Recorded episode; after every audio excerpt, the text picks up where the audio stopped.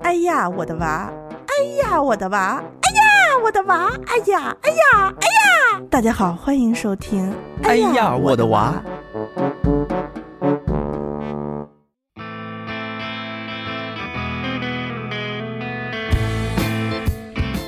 听众朋友们，大家好，欢迎收听由哎呀我的娃电台独家授权糖蒜广播播出的全新节目。这档节目会针对宝妈宝爸们在育儿和亲子教育过程中遇到的问题进行探讨和互动，给各位七零、八零、九零后的糖蒜听众家长们提供交流平台。那我们第二期节目呢，还是邀请到了 Helen 和周老师。咱们这一期节目就来聊一聊公立和私立幼儿园到底有什么区别。就像 Helen 跟我们说的一样，其实在美国它也分为公立学校和私立学校。那周老师的孩子现在是在国内上幼儿园嘛？那你能跟我聊聊国内的这个从幼儿园就讲公立和私立，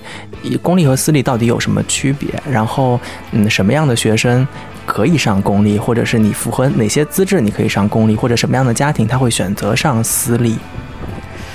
呃，我觉得公立的话，嗯，它一般都会有一个招收条件，比如说是不是跟你的什么户口啊，或者你的单位啊什么有有关系吧？我个人感觉好像是这样的。嗯，然后如果你上不了这个公立的。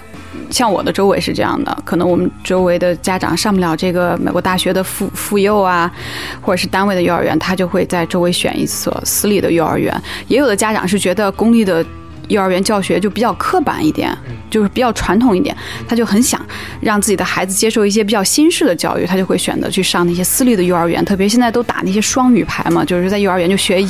中英双语，然后很多家长就很想让孩子从小可能两三岁就开始学英语，就去选择上私立。但是反正各有各的好吧，我觉得我女儿在两岁半的时候就上的那个托班就是一个私立的，嗯。就是在公立都是赵英俊、赵美丽，然后去了私立就是 Maggie、Simon 这种。对对对，就是私立，像我们上的那个两岁半那个小托班，就老师就要求你必须给孩子起一个英文名。但是我到孩子上了一年完了，我也没有给他起英文名，因为我是觉得好像老师要喊他什么 Amy 之类的，他不知道在喊他呀。啊，那在费用上面是不是也会有比较大的悬殊的差距呢？应该是的吧，肯定是的。私立的话，像我们海淀这边的，一般就是在每个月大概七千左右吧。如果便暴露了自己的身份，海淀哇，真是有钱人。不是不是，我们很穷，上不起，所以选了公立嘛。公立一个月就一千来块钱吧。嗯，反正各有各的好，我觉得就是从教教学的内容方面也有一些不太一样。嗯。哎，那我可不可以这么理解啊？就是私立学校，呃，或者说私立幼儿园的整个的硬件、软件的配置，听起来都要比公立学校要更高大上一些。反正就我自己的经验吧，因为我女儿先上过私立的幼儿园，然后又上了公立的幼儿园。就私立幼儿园，它确实看起来是非常的高大上。比如说，他那个硬件设施，那个地板啊，小孩的床啊，钢琴啊，桌椅啊，就所有的设计的，就你一看就觉得啊，好漂亮啊，很有美感。但实际上呢，在教学过程中，我就发现他们的教具其实老师又很抠。因为他是老板，我觉得应该是老板的意思吧，因为人家毕竟是自己家生意要赚钱嘛。然后，嗯，比如说小孩要画画呀什么的，他就那个纸啊，就他给小孩用的那些东西，他就很很不舍得用啊。然后就那个笔呀，或者是纸啊，就而且做的手工，可能就一个礼拜才给你做一次，就那样子的。我感觉小孩并不能得到很多的这种锻炼，他反而是就是说，我们到了这个公立的幼儿园之后。也许就是你知道公家的东西嘛，就老师也很舍得用，然后他们就那种啊手工呀，呃或者是运动啊，就设计的非常丰富，而且他那个器材很舍得给孩子用。你想画画呀、涂色，有各种各样的颜料，手指画呀、什么吹画呀，各种，就你随便用，老师都会鼓励你。啊，我觉得就是。这点是给我的感触蛮深的。我老觉得他那个是不是私立，他毕竟他还是要赚钱的嘛，他要考虑成本什么的。所以我对这个公立现在的这个公立幼儿园就比较满意的就是这一点，就是他给小孩提供的这些材料啊什么都是挺丰富的。嗯，那我能不能这么理解，就是？可能每一个私立学校的运运作模式也是不一样的。就像你说的，我收你的学费只是基础的学费。那如果说我们要用非常好的教具或者进口的那些参考书的话，我在你的学费之上，我再根据每一节课再来采买这些教具啊、教科书啊，又是另外收费的模式。我不知道是不是所有的幼儿园都这样，反正我女儿上的那个，她是这样，她就是说啊，我们所有课上用的这些东西都不用再花钱了。那可能一个月，呃，比如说是七千八，然后包所有的东西。但是如果你想上那种，啊，你想用那些什么啊，什么科科技类的什么那种实验啊，啊，或者你想看一些什么高级的绘本啊，然后你就要课外再报他的一个班，然后就等于说要再花一笔钱。但是我所以就没有给孩子再报嘛。嗯，就是因为我感觉他们的老师其实讲的还没有我好，我为什么要把那个孩子放在那儿让他们去教呢？我所以还是就下班以后把他接回来这样。嗯嗯嗯，所以嗯，周老师这边可能把孩子送到幼儿园的几个呃初衷或者想法，就是第一是你们。自己的工作时间就比较忙，没有时间带孩子。二来呢，是希望孩子通过这样的一个嗯幼儿园的生活，能够了解一些群体生活的规则规范，包括与人相处的一些呃礼仪啊、常识啊之类的东西，是吧？对，我觉得我送孩子去上幼儿园，我并不求他学多少东西。呃，因为我女儿她性格就是她很内向，就是她比较胆小。其实在家挺活泼的，但是跟人交往的过程中，她就不太主动。我就希望她能够有比较和谐的人际关系，所以我就想把她放到这个集体生活里面去。嗯嗯。但是，嗯，就是说在幼儿园上吧，肯定就是有好也不也有不好。就比如说她现在在上这个公立的幼儿园吧，就是老师。感觉就每天就是一个流水线一样，就是说我要完成我这些工作，比如说哦十点到十点半是画画时间，好，大家就画画画，画完了我就收，啊，然后他不会给每一个孩子就就很具体的指导或者引导，呃，而且他们可能更强调那种呃生活技能，或者是有没有听话，然后吃饭的时候小脚有没有并拢啊，小手有没有放在哪里啊这样的，嗯。对每一个孩子，就尤其是就是说情商啊，就性格的引导方面，我感觉不是特别够。他不会给你的孩子特别的多的关注，所以我女儿就是在幼儿园去幼儿园之后，我也跟老师沟通过，我感觉她可能怎么样主动的跟小朋友玩啊，这方面她进步也是就是比较慢吧。可能老师没有太多的引导，老师甚至我在跟老师讨论这个问题的时候，老师都没有注意到，说他可能比较缺少朋友。嗯，他就是自己玩，不敢跟别的小朋友主动的一起什么的。然后我就会跟老师说，就麻烦您就引导一下，比如说老师能不能给他介绍几个就性格好一点的小伙伴，就说哎，你们带带这个小葵啊，就带带他一起玩什么的。哦，我可能跟他说，老师就沟通过之后，老师有可能会注意一下这样的，因为我感觉他们公立学校的公立幼儿园的老师，他你想三四个老师，他要带三十个孩子，可能将近。所以他可能也照顾不过来吧，这个也可以理解。那我想知道，嗯，私立学校会不会好一些？我我只能说，我讲的都是我自己个人的经验哈，因为我我们上的这两所幼儿园就是有比较，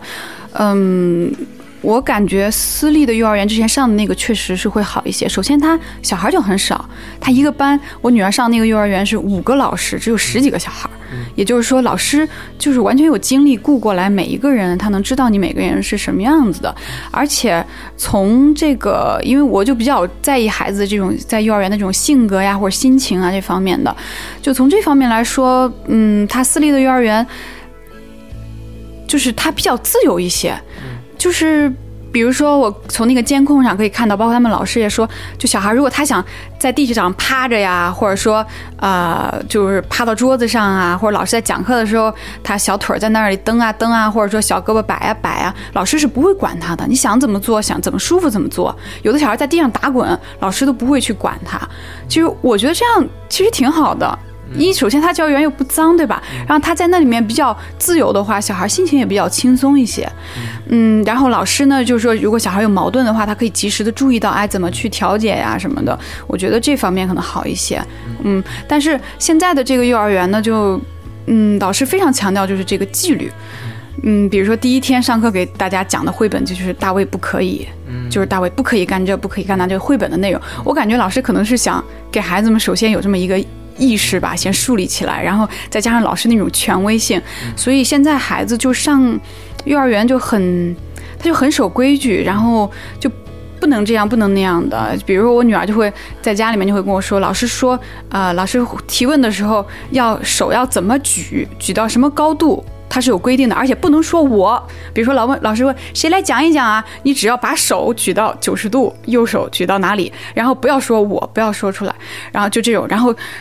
吃饭的时候，什么胸口离桌子要有一拳的距离，什么就这种。然后，呃，老师在教唱歌跳舞的时候，如果没有让你动的话，你的小手要放在腿的哪个地方，然后两个脚要怎么并拢，就他们老师就教的这个，就他很强调这些。所以我觉得对孩子无形中是一种是一种约束。我觉得有点。我觉得我我当时你说不能说我的时候，我以为老师要求他们说自己的名字，就是会变得很奇怪。有很多人都喜欢这样说话，就是他不会说我。我觉得怎样怎样，他会说，周老师觉得这件事情该怎么样？就你知道，Maggie 觉得他其实自己就是 Maggie。我想说，嗯，为什么要这样？刚才周老师在分享他的小朋友在上私立和公立学校的时候，周老师会说，明显觉得因为公立学校的小朋友人数比较多，老师的师资资源比较少，所以老师对于每个孩子的关注的程度和呃所能覆覆覆盖到的这个面可能会比较窄。但是私立学校呢，因为师资力量比较充裕，一个班上十个小朋友可能有五个老师，这五个老师分别管不同的呃生活呀，然后学习呀各个方面，可能会照顾。得更加周到一些。那我不知道 Helen 的小朋友在上呃国内的私立学校的时候，或者是在美国的公立学校的时候，会不会感受到公立和私立学校的老师在学校里面的这种角色会有什么的不同吗？我们家的小孩现在，呃，这个 kindergarten 实际上是在一个呃公立学校上，他的师资比真的也是这样，就可能一个班有十几个孩子，只有一个老师就是班主任，而且他的班主任是什么都教的。嗯，我也是来了才知道，他又教语文，又教数学，又教这个什么所谓的科学。嗯。可他可能会有一个老师是轮轮换的来教每个班的画画，就是所谓的艺术课。嗯，那可能会有一个老师轮换的去教体育。嗯，但是通常来说，班主任就是基本上是什么都教。当然，这个班主任确实也很负责。就我所知，他们的工资水平也没有很高，还挺负责的。每周会发非常长的这个 email 信，告诉家长们我们这周都学了什么，我们下周准备学什么，有什么样的事情，然后也会定期给家长发一些照片什么的。这大概是一个我们家小孩。现在这个公立学校的这样一个情况。那在美国，我当时给小孩申请的时候，也稍微了解了一下关于公立学校和私立学校的一个区别，包括一个申请的政策。嗯，在美国，其实顾名思义嘛，既然是公立学校，它肯定是由政府出资的。嗯，但是因为美国的这个体制问题，所谓的政府出资其实是靠所谓的税收来支持它的运营的。嗯，那学校学生去申请学校的时候，也也有学区的概念，就好像我们在北京一样。嗯，你是需要提交你有当地学区的一个住址的。呃，证明文件，嗯，来可才可以申请这个入学，但是这个证明文件可以是租房合同，嗯，不一定是买房，嗯嗯嗯，所以这个可能和国内稍微有点区别，嗯，但是如果你只要能提供能提供这个合同，你就可以申请入学，并且它的公立学校确实是完全免费的，嗯，呃，当然就是。我我我也考量过，包括跟别人咨询过，说你看这个公立学校完全是免费，那它的这个运营其实成本也不低，包括它这个学校的软硬件呀，包括老师的一些工资啊，甚至一些教具什么的。嗯，那学我我就我所知，他们其实不会有特别多的这个钱。那所以后来我当孩子入学以后，我就发现学校是通常。会每个月都会有一些号召家长进行捐赠，甚至捐赠的可能是现金，那到可能就是其他的部分，可能比如说让你捐一些吃的喝的东西，比如说小孩的这个呃课间的这个零食，嗯。那可能还会有些书。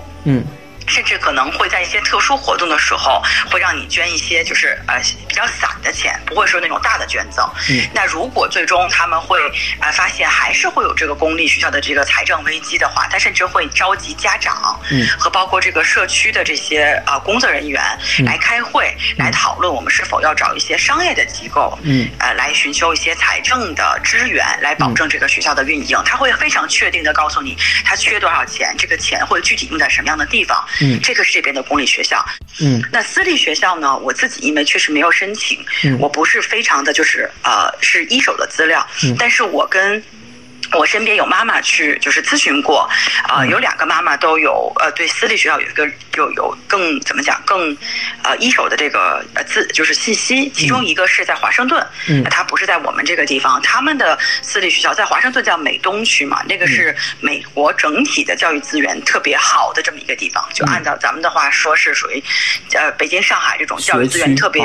哎就是对，就什么重点学校啊、实验学校啊、快班儿都在那个地方。那他们就非常兴盛这个私立学校，嗯。所以就是说，实际上精英教育在英美其实也也还是有的，不嗯。不是不是宣扬的那样说平等教育。嗯。我的小孩在北京当时的呃所谓幼儿园嘛，我们上的是私立，嗯。但是其实很无奈，并不是因为我想让孩子上私立，是因为我们当时在那个学区的公立幼儿园，嗯。呃，通俗点话就说你得找后门才能进得去，哦。因为那么多的孩子，你不是每个人都能进那个公立学校的。其实在，嗯我不知道就是其他的家长能猜得出，其实能猜得出你们家住哪片儿，因为好的那个公立幼儿园就那么几个。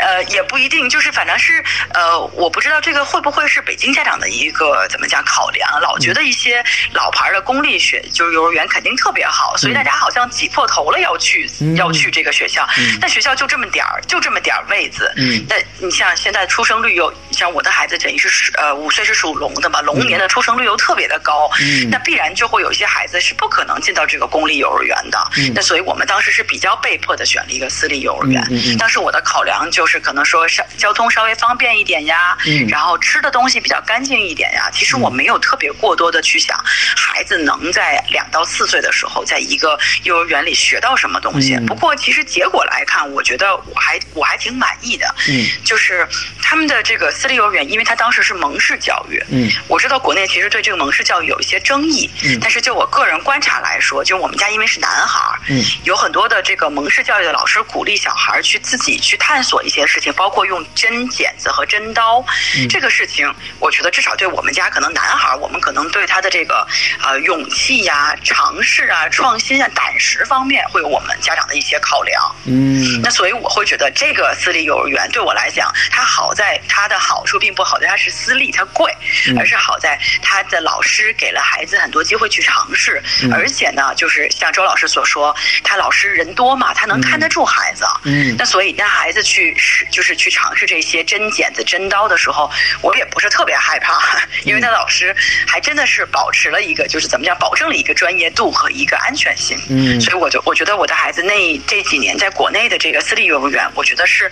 至少在生活的常识方面和一些尝试新事物方面是有一些进步，是我能看得到的。嗯这个是我对就是嗯北京的一个私立幼儿园的一个认识。但是我我也想说一点不好的地方啊。嗯嗯嗯不一定说的对，就是相对于公立幼儿园来说，私立幼儿园的老师的流动性真的是有点大。哦因为我不我不知道是不是因为这个呃体制原因，那公立幼儿园的老师是不是呃福利待遇更好呀？嗯然后是不是还能解决户口啊？我不知道，这很现实的问题哈。嗯嗯所以私立幼儿园感觉呃老师的稳定性不是特别的强，嗯比如说外教吧，基本上每个学期都会换。嗯那虽然我们并没有指望孩子在这个幼儿园怎么怎么怎么学多好的英语，嗯但是他老换老师，对于家长的接受度来讲，还是觉得不是很稳定。嗯嗯，嗯对吧明白啊明白。对，这个我觉得是私立幼儿园的一个问题，包括国内现在可能就是对这个教育、儿童教育开始逐渐的这个重视起来以后，新的学校可能越来越多，他会挖人呢。嗯那所以这些私立幼儿园的老师的流动性，人家其实是呃怎么讲，迫于一个生活的一个要求，可能想去更好的地方挣更多的钱，我完全可以理解。嗯但是我只是作为一个家长的角度上讲，我觉得这个老师的流动性让孩子的这个呃稳定性啊，包括心理啊，包括一个教学呃计划的执行，我觉得还是或多或少会受一点点影响。嗯这个是我个人的一个看法。好啊，谢谢 Helen 的分享。那如果我们的听众朋友当中也有跟 Helen 相似的经历，你也因为工作的原因或者别的原因带着孩子去国外上学，如果你有自己的资料或者有想分享的东西，也欢迎随时给我们留言互动，把你的经验分享给我们的听众朋友们。那呃，听完 Helen 刚才的呢，我就想接着周老师刚才有说到，他其实他的小朋友也在私立幼儿园和公立幼儿园之间做了一个转换，原先在私立，后来到了公立。那他会发现，私立幼儿园的老师可能更注重培养孩子的天性，然后更鼓励孩子去动啊、去玩啊、去勇敢的去尝试。但是呢，公立幼儿园的老师第一节课，周老师说了，就给他们上规矩，叫大卫不可以。哎，大卫，你不可以做这个，不可以做那个。但是据我跟 Helen 的聊天，呃，我好像知道美国的公立幼儿园其实对于纪律和规范这方面好像也是比较严格的，对吧？哦，很很严格，非常严格。因为首先他的老师，呃，其实挺挺就按我们的这话说挺凶的。嗯，没有，他是很他是很和气，但是他在。在给每个孩子讲这个所谓的 rules，就是这个规矩的时候，也是非常严格的，就是什么可以，什么不可以，是讲的非常清楚。而且他的这个可以不可以的这个呃分界，可能还会更多一些，就比我想的可能还会更多一些。包括在肢体接触，因为中国孩子有的时候对肢体接触这个事情，呃，之前我们没有特别着重的去提过。那可能你就会觉得小朋友之间关系挺好的，然后搂搂抱抱，难道不好吗？因为中国人原来挺含蓄的呀。然后开始表达自己，难道不好吗？嗯，那其实我的小孩刚来的时候就遇到了这样问题。嗯。他想交朋友，想表达好感，所以主动去去拉别人。嗯，那老师就会找我谈话，说在我们这里，你任何的肢体接触需要先征得对方的一个允许。哦，如果你不征得对方的允许，哪怕是你表达一个好感，那肯定打人是不行的。嗯，这肯定是不行的。即便是你要表达一个好感，想去拉对方一下，或者是搂对方一下，也需要征得对方的允许。如果你的孩子不能够遵守这个规则的话，那呃，你家孩子可能就要面临一个，比如说回去要就是，比如说父母和家长，呃家长和这个老师一起去对孩子进行教育，甚至有可能这件事情会上升到一个蛮高的一个就是。层面，它不是一个简单的提醒，对，因为我我当时遇到这个事情的时候，我咨询了一些我在美国这边的朋友或者是同学，他们比我要早来或者时间长一点，他们就说，呃，北美这边至少美国这边对于肢体接触，呃，别的家长以及老师都是非常的介意，这是第一，然后第二就是他给你规定的这个规章制度，比如说在学校的楼道里绝对不许说话，这个绝对意思就是，比如他会写一个在这个。走廊里贴一个呃，就是就什么怎么讲字条也好，什么叫 voice level zero 零哦。我第一次看到的时候，我没太明白。后来我就发现，每个小孩走过去的时候是紧紧的闭着自己的嘴，嗯，一句话都不敢讲，嗯，这个是他们对于老师作为一个权威的一个尊重。而且我相信，每个孩子不是天生就能尊重的，老师一定是表现出了一个很比较很强硬的态度，就是肯定是不能说话。其实经过 Helen 的分享，其实我觉得解答了周老师心中的一个疑惑，就是不是中国的只有中国的公立学校的老师比较凶，然后比较喜欢立规矩。其实，在美国的公立学校，他们也非常注重孩子们在这种集体生活当中的行为规范的培养。据我所知，我身边的很多家长，他们都会被老师拉进什么微信群，或者是有那种家长群，给你定期的呃。拍一些小朋友的表现，或者是有一些作业的沟通，或者他学习进度的沟通，在这些群里面，嗯呃，现在幼儿园也会有这样的家长群吗？幼儿园有家长群，但是没有这些，不像小学吧？小学很多都会展示一下什么，甚至排名啊或者作业。幼儿园没有，只是老师发一些通知什么的。但幼儿园的家长都是戏精，你知道吗？就比如说教师节的时候，给老师写五百字的。留言，对，然后或者是比如说有社会上一些不好的事情出现了之后，他们就会特别激动的写二百字，说什么我们好幸运啊，碰到了这么好的老师什么什么。但是其实老师在群里面一般也不会回应的，因为还挺尴尬的。因为我也是一个老师，但我就觉得如果你在群里面这样给我写五百字的感恩的话，我就会觉得哎呀起鸡皮疙瘩，我我不喜欢。嗯嗯 嗯，五百字，嗯。我听 Helen 刚才有分享说，国外的老师可能是定期一周发一个邮件，那是不是呃，在国外就不存在这种微信群？虽然国国外可能没有微信，但是有 WhatsApp 啊这种，他们是不是不会用社交媒体来跟家长进行沟通？来讲，因为我们算是比较外来的人群嘛，嗯，所以实际上我跟老师没有特别多的呃私人的接触，除了老师发信或者有什么事情的时候，我们会有邮件的沟通。嗯，其实我们不会有特别多的机会去面对面的沟通，可能一个月或者一个学期才会有一次说，呃，就你的孩子的某一些问题，我们安排一个家长的这个呃一每个人二十分钟或者半个小时的一个沟通，但这个沟通比较局限于是呃某一个具体的问题和一个事情，嗯不太像国内的这种呃约谈呀，咱们来谈谈心呀，聊聊天。我不知道别的家长啊，也许有可能是因为文化差异的原因，嗯呃，这个美国家长也会找老师去聊天，是有这个可能的。但是因为我自己的情况，我确实还没有。嗯嗯嗯就是还没有遇到过这样的情况，而且，呃，据我的了解，就是其实老师就是除了上课以外的这个这个呃内容以外，其实和不会和家长聊特别多比较私人的东西，包括他们，呃，我不知道就是这个。微信群，因为这是很中国特色的，对吧？对大家维持一种关系。对但是可能他们的老师和家长之间，或者说或者说这不是他们的老师和家长之间的原因，这是他们这边人与人之间的呃交往尺度本来就比较。